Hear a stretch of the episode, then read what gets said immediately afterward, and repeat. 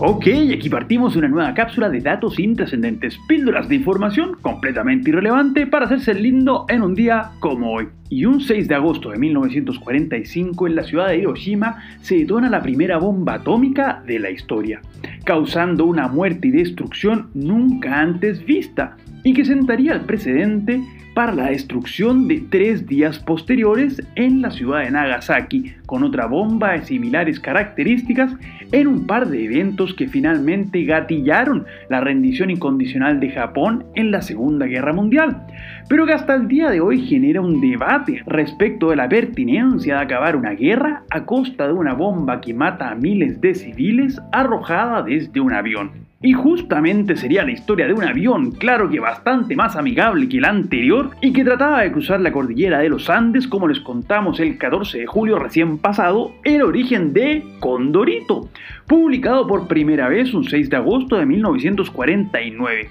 y que en definitiva era la respuesta del bueno de René Ríos, conocido internacionalmente como Pepo, a la personificación que Disney hizo del carácter nacional con dicho esforzado aeroplano que no le gustó para nada. Así daría vida al entrañable plumífero que vive en Pelotillehue y que logró trascender fronteras, convirtiéndose así Condorito no solo en un hito chileno, sino que sudamericano, y llegando incluso a distribuirse en países como Estados Unidos, Italia y Japón, para así transformarse junto a Mafalda en el personaje del cómic hispanoamericano más relevante de todos. Y bueno, si hablamos de relevancia, un hecho que prácticamente pasó desapercibido para todo el mundo aquel 6 de agosto de 1991, sin duda alguna debe ser uno de los eventos más relevantes de la historia de la humanidad. Quizás junto a la invención de la rueda o el descubrimiento del fuego.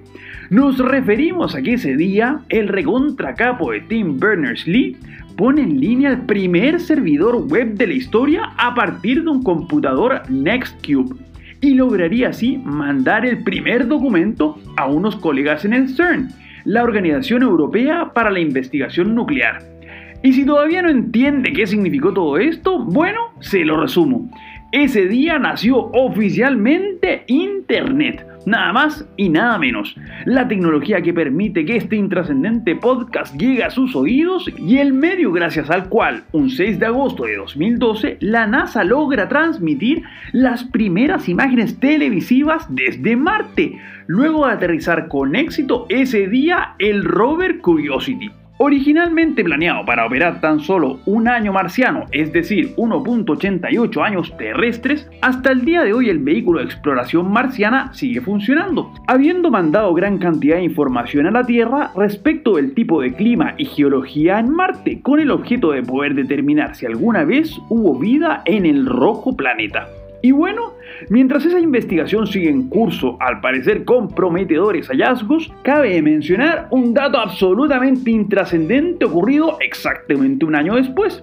Es decir, el 6 de agosto de 2013, cuando, con el motivo del primer aniversario terrestre del aterrizaje del Curiosity, sonó por sus parlantes la canción Cumpleaños Feliz, transmitida desde la Tierra siendo esta la primera transmisión de música entre dos planetas. Algo que ciertamente debe ilusionar a una DJ venida del planeta Tornamesa para pinchar discos en forma intergaláctica. Estoy seguro de aquello. Soy Pancho Troncoso y les cuento que nos pueden seguir en Instagram en arroba conversaciones y trascendentes. Además, no olviden de suscribirse a este podcast si quieren más datos completamente inútiles para cada día. Será hasta mañana con más datos intrascendentes.